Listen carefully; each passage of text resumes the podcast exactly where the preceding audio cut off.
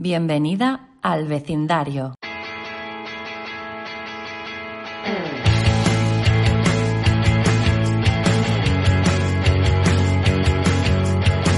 Muy buenos días. Hoy es un día muy especial porque uh, hoy el vecindario está, está que se sale. Porque uh, empieza marzo, acaba de empezar el mes de marzo, y se me ha ocurrido que el mes de marzo me encantaría poder dedicarles el mes a esos chicos, hombres, compañeros, emprendedores que escuchan el vecindario, por supuesto, y que además eh, me apetecía también dejarles un poco ese espacio para poder expresarse por aquí también. Hoy inauguramos este mes con Tomeu. Hola Tomeu.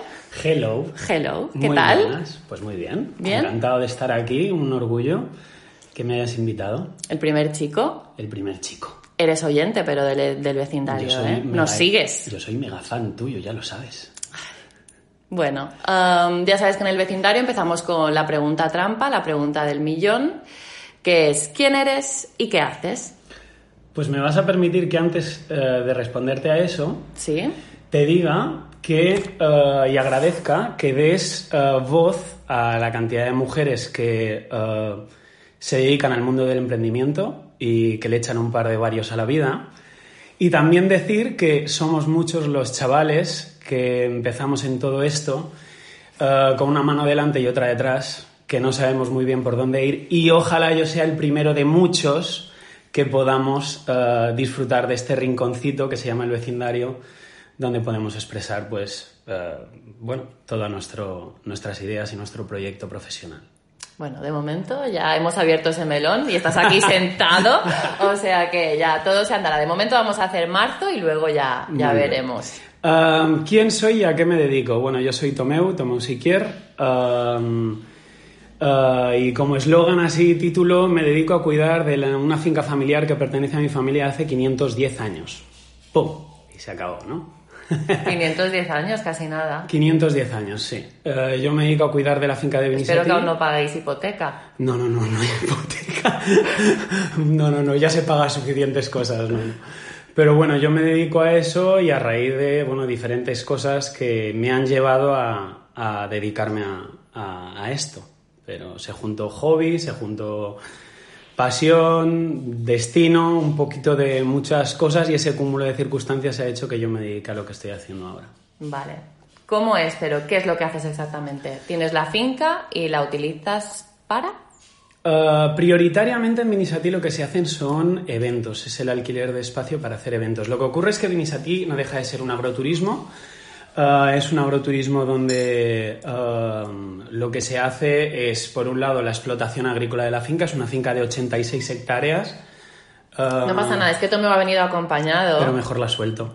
Claro, suéltala. Ha venido con su, con su compi, con su compi de aventuras, que es su perrita, que se llama Draga, que la lleva por todo. Y, y ahora Draga estaba triste porque la ha atado y ha dicho, no me ates. Así que bueno, Vamos a oír niñas por todas no partes. pasa nada, no pasa nada. Entonces, un poquito uh, Vinisati, uh, lo- uh, el origen de, de lo que viene toda la dedicación a lo que es Vinisati es que es una finca agrícola donde se ha hecho explotación agrícola desde siempre. Es decir, yo lo que he mamado y he visto de niño es como mi padre uh, acababa de trabajar su jornada en, industria y se marchaba a la finca, se ponía sus botas, eh, subía su tractor y de ahí no lo sacabas ni con aceite hirviendo ni con agua hirviendo. Entonces, uh, yo es lo que he mamado siempre eh, el cuidado de la finca en el apartado más agrícola. Pero a mí allí, de niño, eh, no me llamaba tanto la atención. Vinisati era como el, el rincón, el tatami de mi padre, donde él lo disfrutaba, pero yo allí no llegué a conectar aún con la finca. Fue un poquito más tarde, cuando ya de chaval empezaba pues yo ya a dedicarme más a, a- labores agrícolas eh, y a cositas que empezaba, empezaba a disfrutar ya más de la finca. Y poco a poco eso ya se fue convirtiendo, eh, fue, fue solapándose con el hobby y la pasión que yo tengo un poquito dentro. ¿Qué es? Eh, Montar saraos, lo puedo decir. Pues, bueno, monto más o menos saraos, sí. Vale. Eso me gusta bastante. Entonces, bueno, yo de carrera no tengo absolutamente nada que ver. Yo soy psicólogo, acabé la carrera de psicología, me especialicé en dirección de recursos humanos, en prevención de riesgos laborales en Barcelona, con unos proyectos completamente diferentes a los que tengo ahora. Ah, ah, para trabajar en departamento de recursos humanos, mi idea era cadena hotelera, viajar, dedicarme a la especialización que yo tenía. Pero paralelamente a todo esto, yo con unos 25 años más o menos, mientras mi padre con mucho mimo iba restaurando la finca, y la casa antigua de 1737 yo iba haciendo pues de albañil para sacar cuatro duros para salir de marcha y cosas así. Fue cuando de repente se me encendió una bombilla. A mí mi pasión es organizar eventos, pero de arriba abajo es lo que cada uno tiene el suyo. Tú coges un boli y ahí dejas llevar toda tu, tu pasión. Lo mío es pensar cómo puedo organizar algo para que 100 o 150 o 200 personas se lo estén pasando todo el mundo igual de bien, ¿no? Y, entonces allí fue cuando monté un primer evento. En Vinisatí no había ni luz, se puso dos tiras de cable eléctrico con cuatro bombillas, además fue mi padre y mi hermano que lo, que lo estaban poniendo.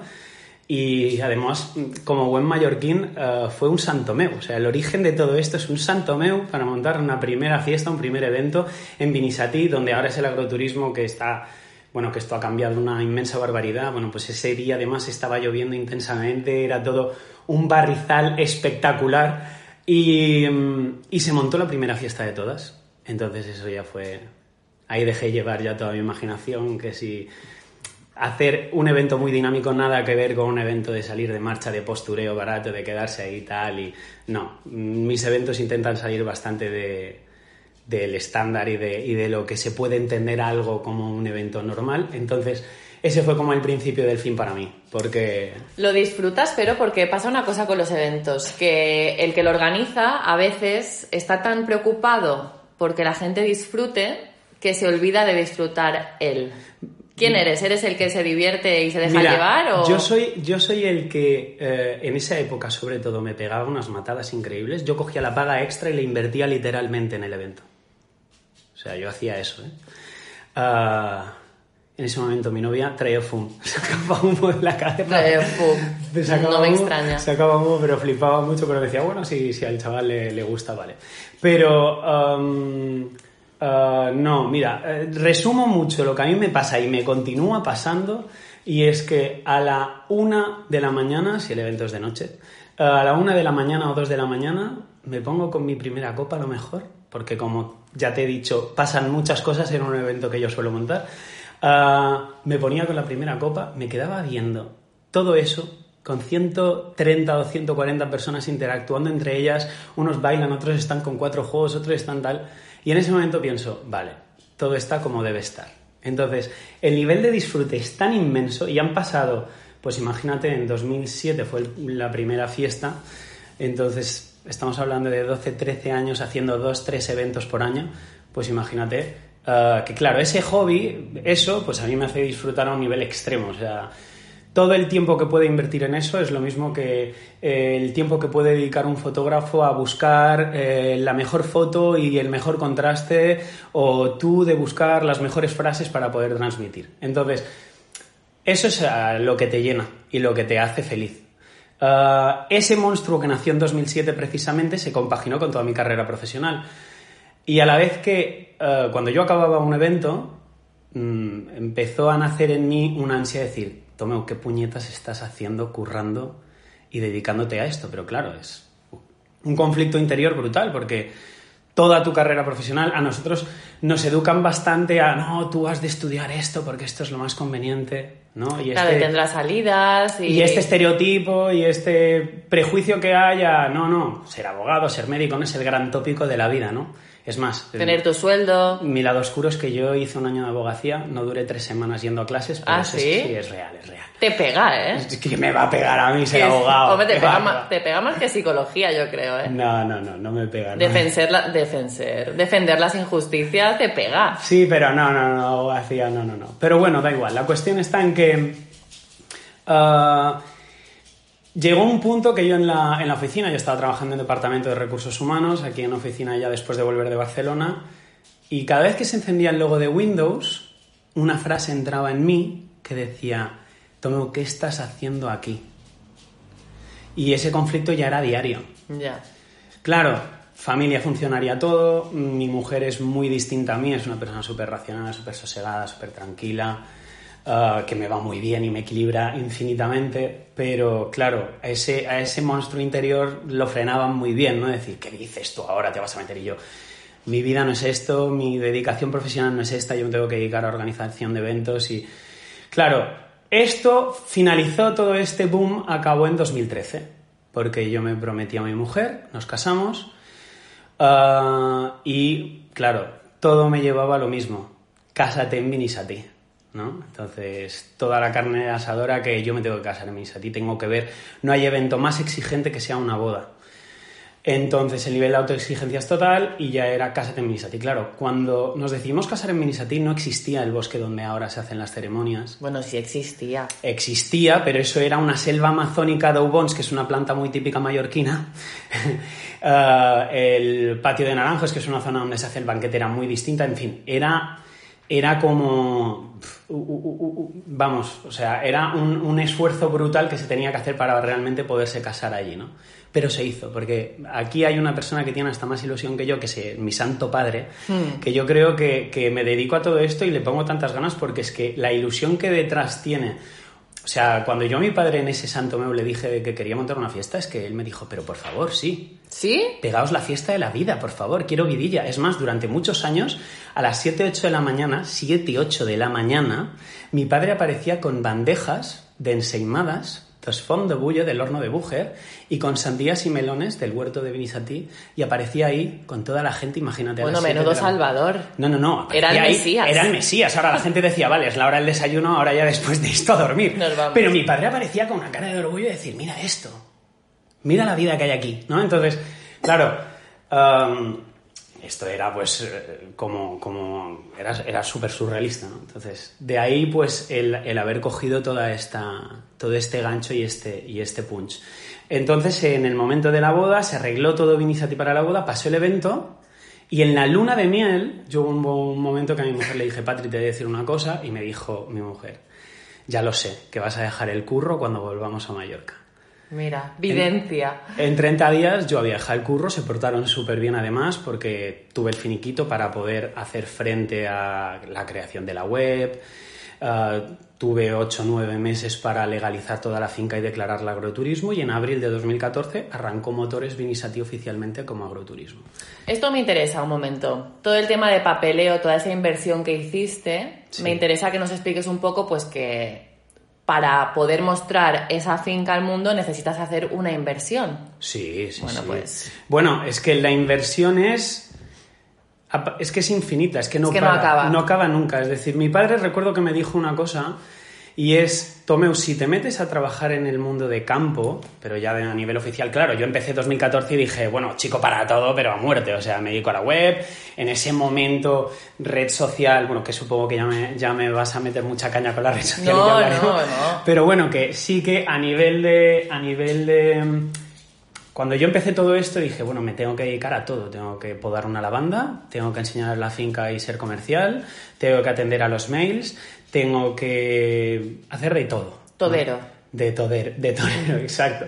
Entonces, cuando yo recuerdo que empezaba a dedicarme a todo esto, mi padre me dijo una cosa y me dijo, Tomeo, no te agobies porque cuando estés pasando la desbrozadora y limpiando, y esto lo hacía mucho, luego hizo un ejercicio de delegación muy importante, pero a lo mejor te tirabas una hora trabajando y me decía, en el trabajo de campo puedes pasar horas Muy poco agradecido. que cuando te gires volverás a, tendrás la sensación de que tienes que volver a empezar, ¿no? Y esto en cualquier ámbito dentro de lo que es cuidar de una, un, un agroturismo, una finca antigua como es Vinisati, pues es eterno, es infinito. La inversión de dinero es infinita. Entonces, cuando se creó Vinisati como agroturismo hay muchísimo trabajo burocrático, administrativo, 10.000 cosas que se tuvieron que hacer, pero te diría que el trabajo de mantenimiento, eso es mayor. O esto es mm, equivalente un poco al éxito. Lle- Llegar al éxito o hacer que funcione un producto no es la clave. La clave es mantenerlo. Eso es lo difícil. Eh, porque hay 10.000 empresas que pueden ser similares a ti, la competencia, 10.000 cosas, pero lo difícil es mantenerte, ¿no? Mantener una finca... eh, ¿Qué es el éxito para ti? para mí el éxito, para Sí. mí el éxito es ser feliz con lo que haces, disfrutarlo y si eso te puede ayudar o a través de, de tu trabajo y tu esfuerzo eh, puedes vivir de ello, pues eso yo creo que es lo más eh, la clave del éxito y lo, lo que más te puede llenar en la vida. Yo puedo decir que cuando decidí dedicarme a Vinisati, sabía que al 100% tenía que ser Vinisati. O sea, nada más. Yo no podía compaginar los nueve años de carrera profesional, mm, bueno, de carrera, la licenciatura, más máster, más tal, y profesionalmente llevaba seis años y medio. Sabía que tenía que dejar de todo eso para dedicarme focus 100% a Vinisati y darlo todo en todos los aspectos. O sea, la dedicación tenía que ser absoluta. Y a riesgo de que no va bien, bueno, yo mm, me he quitado la espinita de que he probado de hacer lo que creo que tengo que hacer y a lo que me tengo que dedicar. Para mí el éxito es eso, me puedo dedicar a venir a ti, mm, no quiero decir, es que tampoco no quiero que parezca aquí que, voy de tal. Yo vivo feliz porque me dedico a lo que me gusta.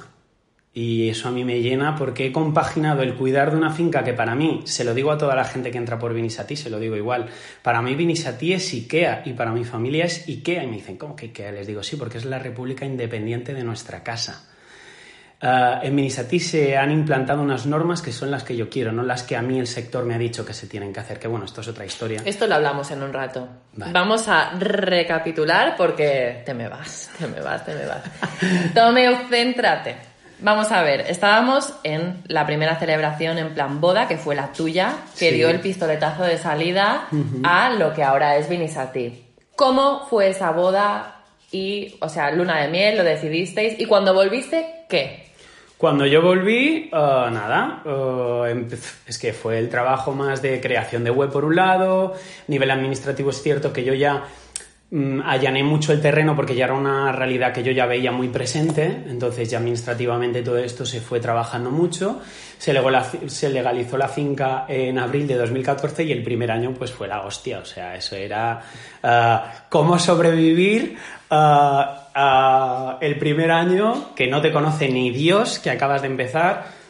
En 2014, no sé, corrígeme si me equivoco, Instagram no existía, ¿no? Sí existía. Sí existía, pero Lo que pasa es que a ti te importaba tres me pitos. importaba tres pitos y yo no sabía ni qué era ni tal.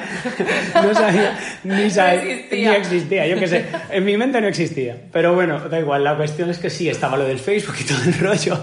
Pero bueno, a la web que creé y nada, era eso. Era ir sobreviviendo con lo que se pudiera, ir haciendo pinceladitas. Sí que es cierto que llegó una pareja, que es la primera boda, que es im- imposible que, me olvide, 4 de octubre 2014, Edu que vinieron a ver Vinisatí y fue, además, escogieron Vinisatí en noviembre, el mismo mes que yo había dejado de currar en la cadena de hoteles, pero vinieron a, ver Vinisatí y tal, y me dijeron, Tomeo, queremos casarnos aquí sí o sí. No existía ni el plan B, no había ni plan B, no había nada. O sea, era el Si mismo llueve, riesgo. llueve y... Eh, alquilar pérgola, alquilar carpa y para adelante. Pero ahí es cuando yo dije, hostia, esto... Vale, ¿y cómo lo hiciste para darte a conocer? Para darme a conocer, eh, bueno, pues aquí se hizo un poquito de ejercicio a través de, de red social Facebook, web, eh, y yo creo que la mejor herramienta, y sobre todo en un sitio como es Mallorca, es el boca a boca. Ah, yo creo que, eh, o al menos es mi forma de verlo y mi forma de trabajar y de ser, pero yo creo que el tiempo lo pone todo en su sitio. Entonces, si tú tratas de ser honesto, claro, sincero, hacer las cosas, yo me dejo llevar muchísimo por la energía ah, positiva que creo que llevo dentro y muchísima pasión y muchísimas ganas y ser un motivado de la vida. Entonces, eh, y, crear muchas, muchas sinergias que pueden llevar a este tipo de cosas. A raíz de ahí, pues fue como yo empecé a mover todo esto de Vinisati. ¿Qué es lo que hice una de las primeras cosas? Fui a una feria de bodas. En esa feria de bodas, ah, que es muy conocida, ahora ya no se da, pero es nupcial, eh, yo fui allí pensando que, que, bueno, esto es lo que hacen todos los eventos. Llego allí para dar a conocer Vinisati. Bueno, yo ya por mi ideología y mi forma de ser vi que yo no encajaba allí, pero había 800.000 personas que pasan por allí al lado, te piden tal, cual. Creé un propio formato para dar a conocer Vinisati, pero dentro de la personalidad y de la forma de ser que yo tengo. Espera. Es que te da mucha prisa. Me es embalo, que no me, ¿eh? te embalas y ya llevamos embalo. 20 minutos. Cari, llevamos 20 minutos y no me dejas sacar chicha. Vamos a ver. Keep calm. Eh, venga, bebe un poco de agua. A ver, fuiste a la feria y dijiste, esto no es lo que yo quiero. eh, no son mis valores, bla, bla, bla. ¿Qué, ¿Qué valores son esos que tú defiendes y que no te identifican con otro tipo de producto? Mm, un evento, a ver, para mí, ¿qué es lo que me identifica a Vinisati? Porque yo en todas las visitas que tengo, a todas las parejas que se pueden casar en Vinisati, es lo primero que les digo. Vinisati no es una finca al uso. La finca al uso es la finca que puede celebrar tres eventos o más a la semana, insert coin todo lo que se pueda. Eh, si puedo cerrar una exclusividad con un proveedor, mejor aún. Eh, catering que me, en exclusividad que me cierre todo. Yo no me siento ligado a ese producto porque creo que escapa lo que es Vinisati. Vinisati va ligado a personalización de evento lo máximo posible. Es el dentro de unos límites, que eso sí es otro lado. Yo trabajo con quien quiero trabajar y con quien me siento a gusto. Y el día del evento eh, tengo una sinergia absoluta con el catering, con la empresa de sonorización, con la decoración, etcétera, etcétera, etcétera. Pero eh, los novios son los que escogen realmente todo esto. Eh, no eh, tiene que ser un sitio al uso de sota caballo rey donde tú haces esto así, de esta manera determinada, estos son los productos y tú tienes que escoger esto y esto. Por ejemplo, en Minisati se, celebra un único evento el fin de semana. No se celebran ni dos ni tres. ¿Por qué? Porque los novios, tengo muchísimas parejas que dentro de un formato de filosofía que tengo, que es de do it yourself, cada pareja hace a su manera, Uh, pueden venir el jueves por la mañana o el viernes por la mañana a hacer decoraciones X de centros de mesa. He visto llegar a unos novios con un camión y montar ellos la ceremonia de su boda. Sofás, sillones, decoración, todo. O sea, a nivel, pero a nivel brutal. He visto novios montar puertas con, bueno, en fin, idas de olla brutales las he visto hacer. O novios que no quieren hacer todo eso, pero llegan el viernes por la mañana, dicen dónde quieren el esqueleto de mesas, que es que el premontaje se llama así, hacen su premontaje, eh, lo ven y se marchan a casa para luego llegar el sábado. Todos los proveedores ya han hecho el premontaje, es un día de calma, no hay prisas, trato de minimizar los errores posibles que todos podemos cometer. Eh, es día de evento. El domingo no puede venir ningún proveedor porque es día de relax. Muchos novios nosotros regalamos la noche para ellos dos. Día de eso relax. es un detallazo también. Bueno, eh, creo que forma parte de la... Es un detallazo. Sí, pero creo que forma parte de la filosofía de... Para mí, Vinisati es que la gente viva una experiencia, ¿no? Entonces, viven la experiencia de desconexión, que para mí es lo fundamental. Vinisati es naturaleza, desconexión, paz, eh, que luego va muy ligado a todo el tema de retiros y el tema del yoga, que es el otro mundo que también me, me gusta muchísimo hacer.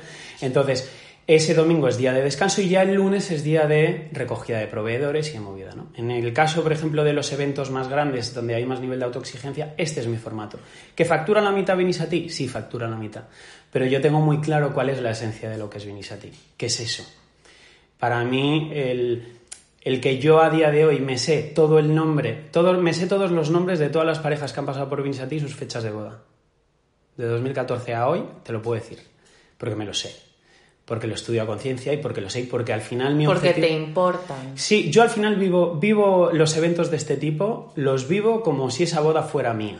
Entonces, si esa boda es para mí, ¿qué es lo que yo quiero para mí? ¿no? Y yo trato de, de- de vivirlo y mi trabajo en realidad es súper secundario el día de boda. Porque yo gestiono la finca. Hasta hace año y medio ni hacía las barras libres, que ahora dedico, también hago el servicio de barra libre, que es la fiesta en exclusiva. Pero hasta hacía año y medio no, pero yo enciendo la luz de Benisati, yo apago la luz de Benisati. Y esto es una máxima. El primero que llega, el último que se va. Esto es una máxima que yo tengo. ¿Por qué? Porque al final lo que ofreces es seguridad y tranquilidad. Mi trabajo es de back office. Mi curro es de lunes por la mañana a sábado por la mañana. El día de boda, yo soy totalmente secundario. Quien pone, se pone aquí de primera fila es catering, es servicio de sonorización, es decoración floral, son ellos los que curran. Yo tengo un papel muy secundario en este momento. Vale, esos son tus valores. Entonces fuiste a una feria que no te identificaba y decidiste poner en marcha tu propio proyecto. Sí. Eso se llama Make Your Wedding, se llama la no feria. Y la no feria nació en 2015, un año después de, de yo arrancar, y el concepto que yo quería era un evento ultra personalizado, muy ligado a mi forma de, de hacer las, las, cosas en Minisati. Entonces es que las parejas que puedan venir a este evento, es un evento a puerta cerrada, nada de puerta abierta, un máximo de parejas para que todas esas parejas puedan vivir una experiencia de forma muy, muy similar y se les pueda atender igual. Si tú lo haces para 100 parejas y son 200 personas, no es lo mismo que para 50 y que sean 100. Los proveedores que trabajan ahí son todo proveedores uh, de distintos sectores. No hay una empresa de un mismo sector, no hay dos empresas de fotografía ni dos empresas de, de catering. Son todo una empresa de cada sector y al final eso lo que ha provocado con el tiempo es una, una red de networking brutal, porque somos una... Una yo, familia. Es que somos una piña y eso mola mucho. Entonces, al final, uh, creo que lo que se llega a ofrecer son dos eventos al año, uh, uno es en primavera, el otro en verano, uh, y las parejas que vienen... Que uno es este mes. Uno es en marzo, el 22 de marzo, va a ser el 22 de marzo. ¿Todavía quedan plazas? Para bueno, hoy mismo lo he mirado y hay 49 inscritas. 49. Uh, pero bueno, uh, siempre hay algunas que fallan y tal. La, en teoría la es hasta 50, pero no pasa nada, os podéis apuntar. Uh, la cuestión está en que, bueno, es un formato completamente diferente. Major Wedding, que es a puerta cerrada, un evento muy personalizado, que la gente viva una experiencia, una simulación de ceremonia. luego, bueno, pues hay una parte muy dinámica que, bueno, al final lo que hace es vivir una experiencia muy intensamente que la gente se quede con, hostia, ¿qué ha pasado aquí?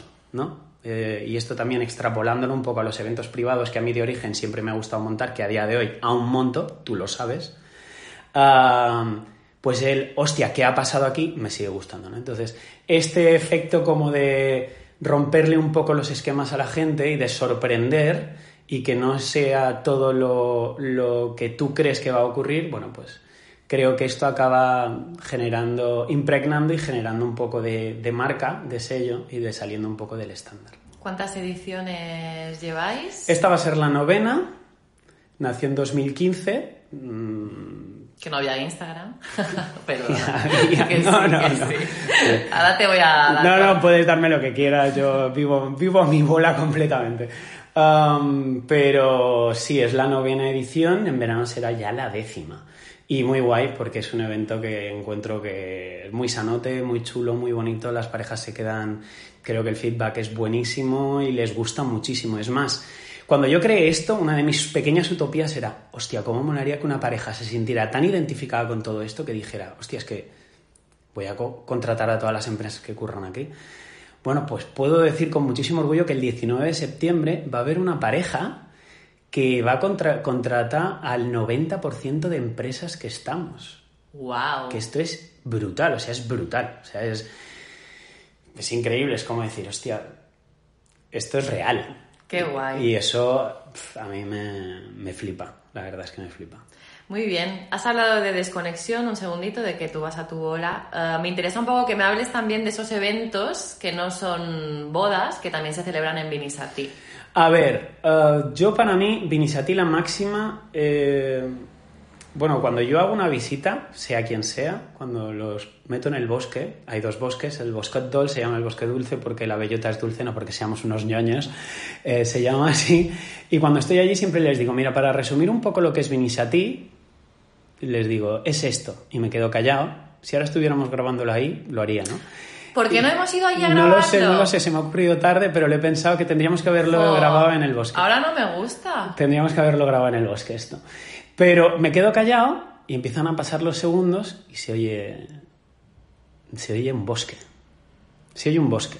¿no? Y esto para mí es lo que es Vinisati, lo que ligo, lo que es Vinisati en todos los aspectos. En- cuando hay- Privacidad. privacidad, conexión. naturaleza. Yo he conex- estado y puedo decir que es un lugar mm, muy mágico y especial. De hecho, um, he celebrado workshops allí y es un sitio del que no te irías.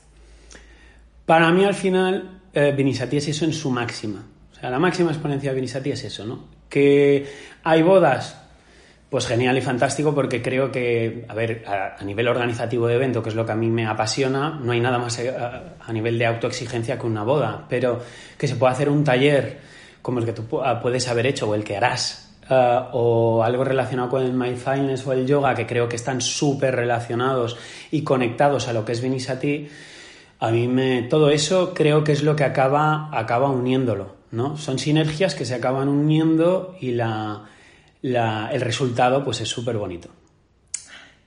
Bueno, vamos a hablar de cagadas. ¿Qué cagadas has hecho o qué harías diferente? Yo qué sé, por ejemplo, siempre pongo algún ejemplo, no sé por qué, si ya os lo sabéis.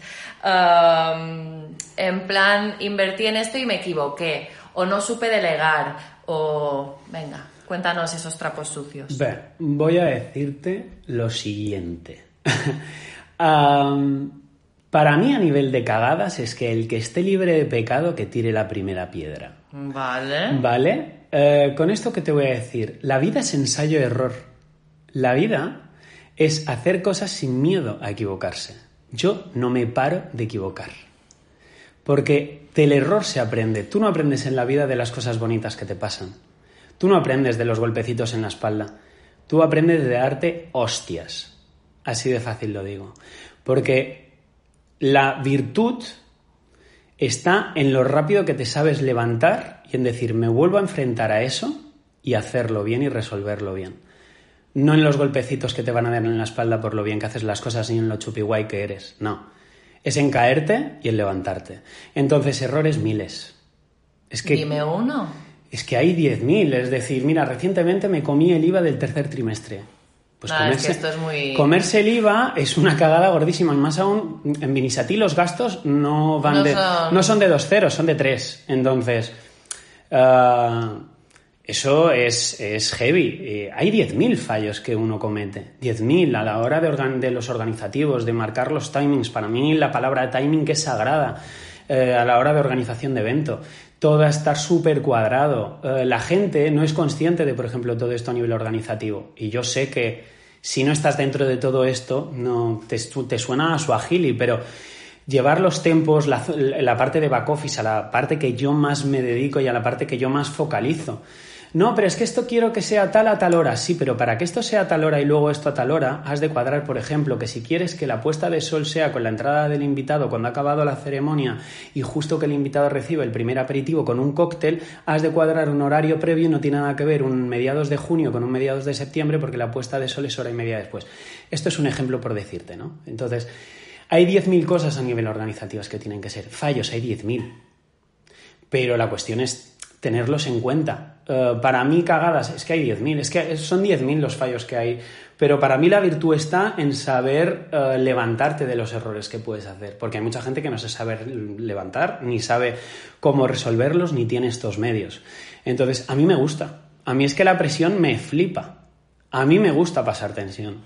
A mí me gusta, uh, eh, a mí me pone todo lo que es la... Solucionar la... problemas. Es que, es que lo disfruto. Y el evento, por suerte, te, te liga mucho a todo esto. Te liga mucho a la tensión, al que va a pasar. A esa adrenalina. Esa adrenalina pura. Entonces, el tiempo, el bendito tiempo. Siempre digo que todo es controlable por el, ser, por el ser humano mientras las manos lleguen. A todo lo que las manos pueda tocar el hombre, todo es controlable. Pero a lo que no se toca, no se puede controlar. El tiempo no es controlable y eso te... es que mola muchísimo. A ver, vamos a correr un tupido velo. Háblame de tu relación con las redes sociales. Las benditas redes sociales. Porque sí que tus stories son muy guays, sobre todo cuando estás en temporada, esas stories con Elena, sí. que es la, la, chica de Variat. Viva Variat. Que es una empresa de catering brutal también. Y, y esas stories maravillosas, auténticas. Ver, te explico. Las redes sociales para mí uh, son un arma de doble filo, ¿vale? Um, las veo ultra necesarias, es más, en mi opinión, todo esto es mi opinión y tú Hombre, sabes diez claro. mil veces más. No, y no, pero a lo mejor que puedo decir burradas, pero para mí una, Estamos aquí para hablar de tu opinión. para mí, para mí las redes sociales uh, a día de hoy se han comido con patatas a las web. Para mí, uh, Instagram ahora mismo vende muchísimo más que lo que pueda vender la web de Vinisati. Vale, pero no dejemos de tener webs, ¿eh? Porque No. el día que esto pete, Sí, sí. La web está ahí. Hay que tener el- estamos el segurito. Y la voy cambiando, chicos. Sí, a vinisati.com, que mola mogollón. Pero bueno, la cuestión está en que eh, las redes sociales para mí es un arma de doble filo. Es decir, yo veo una cámara y me la como con patatas, lo disfruto, veo un micrófono y me lo como con patatas, lo disfruto, es decir, tengo pudor cero a, mostrarme, eso sí, tal y como soy. Eh, siempre y he sido así toda mi vida, yo soy como soy, eh, a quien le guste perfecto y a quien no le guste que cambie de canal, o sea, hay libertad total y absoluta. Y en lo que respecta a las redes sí que me ha pasado que veo que son como un poquito un arma de doble filo. A mí me da la impresión de que hay un límite muy fino entre eh, lo que tú para mostrarte profesionalmente pues puedes hacer o puedes mostrar, ¿no? Y dónde liga con la parte más tuya, más personal, ¿no? Y a mí es una cosa que la parte más personal, más familiar, me da cierto pudor enseñar, ¿no? Sin embargo, la parte profesional, pues adelante, show must go on. Yo soy muy payaso, eso sí, y todos mis stories siempre van entonados a un lado muy cómico y muy... El otro día hiciste un directo, ¿eh? Que lo sí, vi. Sí, pero lo quité, tío. Fue un puto desastre. Me salen las crepes, en serio, que cocino bastante guay, pero eso fue un puto desastre. Pero bueno, da igual. La cuestión está en que. eh, entonces es como para mí un arma de doble filo. Que he aprendido mucho a través de mi community manager, que es la puta ama y le recomiendo a todo el mundo. Ya un día te aconsejo quién es. Ah, ah, sí que es cierto que este pues año. perdona, soy yo, o sea. Ay.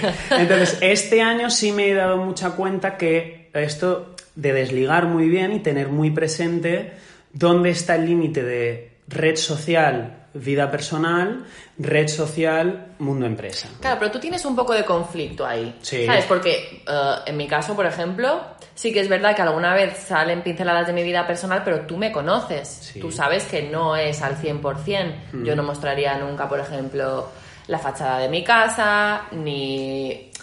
Hay ciertas cosas que son mías.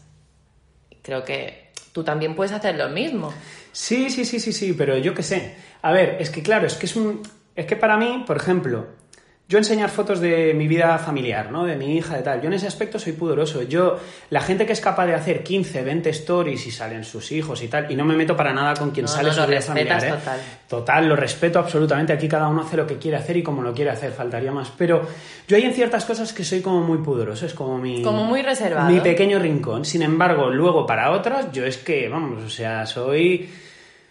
O sea, de hacer el payaso a nivel extremo. Y entonces estoy aprendiendo a transmitir un poco lo que es la marca Vinisati, pero que yo estoy detrás y hay un trabajo detrás muy intenso, pero mostrando un lado profesional, pero también dentro de, pues, una rama un poquillo, pues, como soy yo. Pues esto es lo que hay, un estilo un poquillo cómico, y, pero eso sí, dejándome llevar más y soltándome un poquito más en el sentido de que es verdad que las redes sociales cuanto más, y esto lo he aprendido porque es que es así, la red social cuanto más das, más recibes. Es, es muy retroalimentativa y... Y además tienes muchísima más respuesta en las stories y es que es verdad, yo ya no hago trabajos de community manager, lo digo para adelantarme un poco, ¿vale? He cogido proyectos que sí que me encantan y, y ya está. Pero lo que yo les digo a mis clientes es que al final, por mucho que me contrates a mí, lo que mola eres tú. Y la gente va a responder muchísimo mejor a una story hecha por ti que a un post escrito por mí. Sí, sí, y sí. te has dado cuenta también que cuando sales tú, el móvil arde, arde, fuegote. Sí, no, no, y es verdad. Y Yo aquí me callo y es verdad que, que estoy en fase aún de, de aprendizaje, pero mm, doy la razón absoluta. O sea, la red social se ha comido la web y creo que eso es una conclusión. O sea, es una realidad y tienes que saberte adaptar y saberte... eh, cuando tengo evento a lo mejor me resulta mucho más fácil, ¿no? Porque estoy dentro del evento, puedo explicar la historia de, de la boda o el taller o el workshop que está ocurriendo y haces vivir a- al espectador pues toda esa evolución de ese evento y la gente lo vive y luego encima le pongo cuatro payasadas y encima haces que la gente se ría. Entonces dices, vale, pues ha encajado todo, ha, ha rodado. Cuando yo soy yo solo y tal y tengo que Aquí es cuando a mí me frena un poco, porque es este conflicto que yo te digo un poco que Del tengo de no sen- Yo soy antipostureo. Ya. Tienes un poco esa dualidad y ese miedo. Yo, Yo soy antipostureo y anti todas estas cosas. Es decir, yo si salgo a hacer el payaso, es que voy a hacerte el payaso y lo voy a dar todo para hacer el payaso, ¿no? Para- o para sacarte esa historia o ese, o ese rollo que voy a hacer. El otro día hice un concurso de una puñetera crepe. ¿Vale? Que no tiene nada que ver. Porque hice una crepe, tío, porque. Y, y- y- y dije, quien acierte los ingredientes se lleva una noche para dos. Y vive Dios que es cierto. Y seguiré haciendo y volveré a hacer idas de ollas de este tipo. Y regalaré noches para dos. O sea, lo voy a hacer, porque a mí qué más me da. Que la gente disfrute una noche. Si yo voy a tener esa finca cerrada, pues que al menos una pareja lo disfrute y viva esa experiencia. Entonces. Pero lo hago porque me apetece. Bueno, pero la gente puede también eh, alquilar la finca para talleres, workshops, Sí, retiros. sí, vale, sí, esto. Ahora lo has dicho y digo, venga. Sí, sí, sí, se a hace y se hace. Y económicamente es una cosa completamente distinta que a mí me aporta muchísimo menos beneficio económico, pero me da igual, va ligado con lo que es la marca de Vinisati. Va ligado con esa paz interior, con esa paz que puede...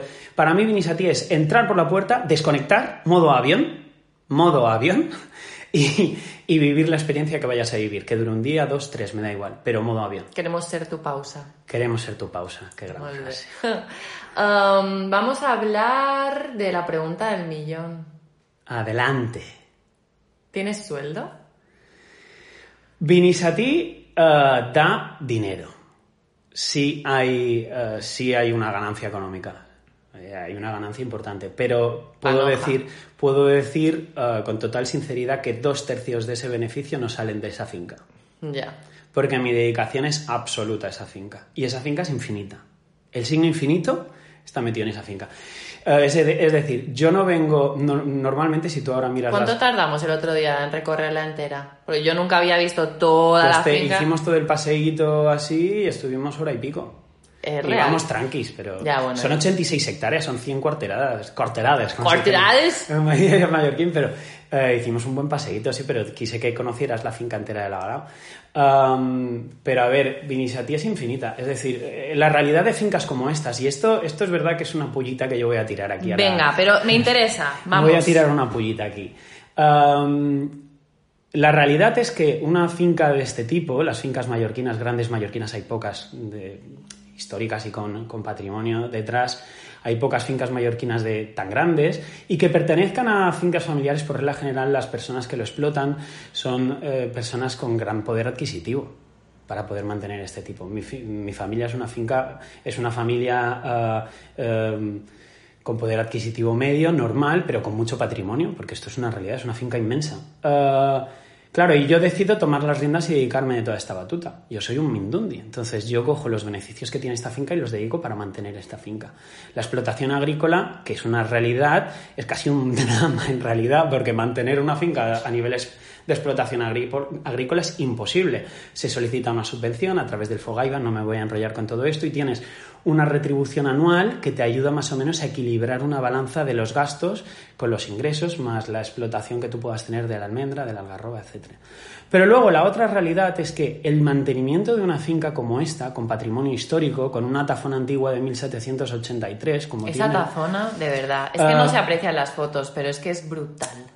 Todo esto, o los encinares que hay, que son espacios protegidos, que, que- el nivel de mimo que tenemos en esta finca es infinito, porque es que yo respeto más esa finca que a mí.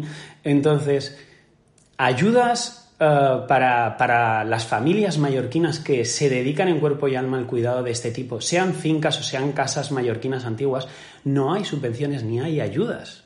Entonces, para mí esto es triste porque la realidad que viven muchísimas familias de este tipo es que estas fincas están condenadas a venderse. Y llega el suizo de turno, a mí me, a mí me han llegado a pedir que ponga precio a la finca. Me lo han llegado a decir, no, pero ¿cuánto? No, no, no está en venta. No, pero por favor, ponle un precio a la finca. Es decir, ah, que, es imposible el- eh, lo que yo quiero decir con esto es que no hay esa parte retributiva. Eh, la, la realidad es que para mantener esto, para poner, levantar una pared mallorquina antigua, pagas 10 veces más que levantar una pared de una casa normal. Y esto es dinero que tú sacas del bolsillo, que lo haces con todo el amor del mundo, pero hay muy... Pero que la, no parte, ve. la parte dramática de todo esto es que hay tantas familias que venden estas fincas. Porque no hay ayuda y no hay subvención y no hay eh, valor. O sea, no valoramos. No, no, no. Esto, por desgracia, es que es así. Es que no, no se valora. Y luego sí hay grandísimas fincas mallorquinas preciosas que ya están restauradas, que son increíbles, pero pertenecen y con- no pasa nada. Pero Me recuerda un poco al tema de los payeses también que comentaba Miquel Montoro, el niño este tan guay, que es un poco eso, ¿no? Que al final eh, el propietario, el payés, es el que menos se lleva. Sin y- lugar a dudas. Ya. Eso es un drama, pero es que es una realidad. Eso es una realidad. El trabajo de campo. Eh, Que luego bien que colgamos la fotito en Instagram de un plato healthy, pero a ver de dónde ha sacado ese aguacate. La parte, eh, o sea, el mundo agrícola está muy maltratado. Y, y la parte de subvención de mantenimiento de finca, mm, de finca o de casal mallorquín, etcétera, creo que es algo que se le debería dar de vueltas, porque hay casos y casos, y yo te puedo decir que el, el caso mío familiar es un caso de dedicación absoluta, y si yo sé que no me dedico en cuerpo y alma a esa finca, o ahora mismo se le ha sacado esta. eh, esta, esta salida, sé que cuando mi padre falleciera, sé que esta finca, si yo no me llego a meter en esto, esta finca se acabaría vendiendo. Porque es la, el futuro o la realidad que podría tener. O, o como nos ha pasado, empresas grandes de explotación de olivas, de olivos, pues te dicen, bueno, te alquilo dos tercios de finca o la mitad de la finca para poner olivos uno detrás de otro y se hace la explotación de la oliva. ¿vale? Que te, te importa cuatro pimientos la finca, eh, sacas X dinero al año y dices, mira, pues con esto equilibrio, digo que tengo una finquita y tengo ahí plantados mil olivos y le da una producción. Pero bueno, todo esto, mientras... En mi generación esto no va a ocurrir, que es lo que siempre acabo diciendo. Misati es la república independiente de nuestra casa y esto no se toca. Bueno, pues a ver si se me ha olvidado algo para preguntarte. um, ¿Cómo puedes crecer? dándole mucho al coco, teniendo mucha imaginación, eh, pensando... O sea, no sé, yo creo que una de las cosas que siempre trato de hacer, que es una frase que además me gusta muchísimo, es que trato de ser eh, mi mejor versión y trato de mejorar esa versión del día anterior, ¿no? Entonces, darle mucho al coco, eh, pensar en... El mundo siempre se está moviendo. Entonces, cuanto más le das al coco y más piensas en crear diferentes eh, opciones o diferentes alternativas, eh, más puedes ir, más puedes ir ofertando dentro de un mercado, porque el, público es muy exigente, la gente es súper exigente. Los eventos están todos vistos. Entonces, al final sí que es cierto que lo mío es tan personalizado y tan particular porque yo le doy muchísima libertad a la pareja de novios concretamente dentro de evento o dentro de un taller, eh, por ejemplo, yo tengo taller de, retiro de yoga, ¿no? Entonces el profe me dice, bueno, pero exactamente cómo funciona esto, tal, Eh, porque si va a haber gente hospedada y yo, no, no, no, no, no. Es que si hay un retiro o hay un taller, la finca está cerrada para tu retiro y tu taller. Lo que no voy a hacer jamás es compaginar dos eventos distintos o dos productos diferentes o tener, es que lo visualizo eso, que pasa en sitios que yo flipo de, tú te estás casando y tienes a un guiri en bañador que está mirándote de fondo y diciendo, oh, mira qué guapa va la novia, ¿no? Entonces, este tipo, de, es muy heavy. este tipo de cosas eh, eh, no pasan, no, no, no. Entonces, creo que al darle mucha privacidad estás ofreciendo mucha mucho personalización. Al, personalizar tanto un evento de cualquier tipo, ya lo haces muy singular y haces que eso evolucione y se dinamice. Entonces, siempre está como en constante movimiento y también rodearse de gente que le da el coco. Es decir, por ejemplo, Major Wedding, que este evento de los esta, este evento que se monta, esta no feria, eh, es gente que también le da el coco. Claro, también os va muy bien a vosotros eh, nutriros de ideas entre vosotros. Es como un networking al final. Es que es un networking, es un coworking y es un brainstorming brutal. Ahora hemos parecido tontos, perdona, tanta palabra. Un brainstorming, coworking, hashtag. No, no, no, no, pero es que, a ver, es... Se crean unas sinergias y unos lazos que de otro modo no sucederían. La sinergia es, es muy buena, em, es que es un ambiente también donde, a ver, llevamos ya cinco años, yo llevo un montón de tiempo, yo por ejemplo, gente como Melchor de la Letrería, Víctor de Bisancó, Mónica de Guindalia, Ahora lo siento, pero tendrás que decir el nombre de todos. eh, Eva de Miss Cherry, eh, Nando de Joyerías Miró, Jesús de Mayor Candy, J- eh, Tony de Love Cars. en serio, los Marinela. que- Hombre, porque queda muy mal Marinela de Adi Amore. Eh, espérate, espérate. Cars. Ton- Tony de Love Cars ya te lo he dicho. Víctor. Víctor de Bisanco ya te lo he dicho también. Ah, ¿Quién es que más? me lo sé de, de pe- súper de pe a pa, lo que pasa es que... Claro, pero si dices uno y no lo dices todos, es raro. Di- bueno, Mercedes. Mercedes de White Showroom, no sé si te lo he dicho ya. No, Marsa, no. Marsa, te quiero. Marsa. Ah, ¿Qué más? Es que, a ver, es que lo son todos, tío. Es que para mí esto es una piña. Luego fichajes nuevos que han llegado. Javi de Canalaya, eh, de la charcutería de Plaza del Olivar, que hace unos jamones ahí que lo ese me- flipas. me. Este se va a poner al lado mío este año. Ah, los de Glamping, Nahuel y Max, que hacen una- va a ser un rollo brutalísimo. Upic. Uh, Upik, mi querido Aquiles, el del dron, El el, del dron. Es que, es que es muy brutal todo esto. Alison, Make Alison, Alison de Makeup, que además es vecina, que está en Búger. Uh, ¿Quién más? Love Cars ya lo hemos dicho. Ah, Manolo. Viva Manolo y sus autobuses de Tramontana, que son muy grandes. Ah, Fabi y Walter de Exclusive for Events, que se ocupan de toda la parte de mobiliario y de menaje.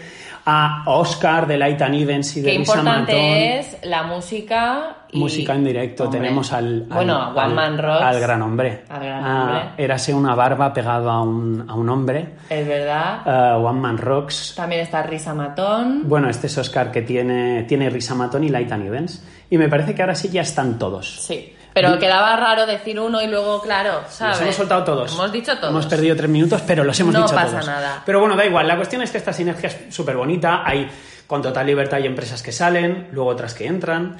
Sí es verdad que nunca repito, o sea, no pueden haber dos empresas del mismo sector, pero se genera y una sinergia tan brutal que el- el- la suma em, es, es- es genial. Entonces, eh, ¿cómo se dice? El todo es más que la suma de las partes.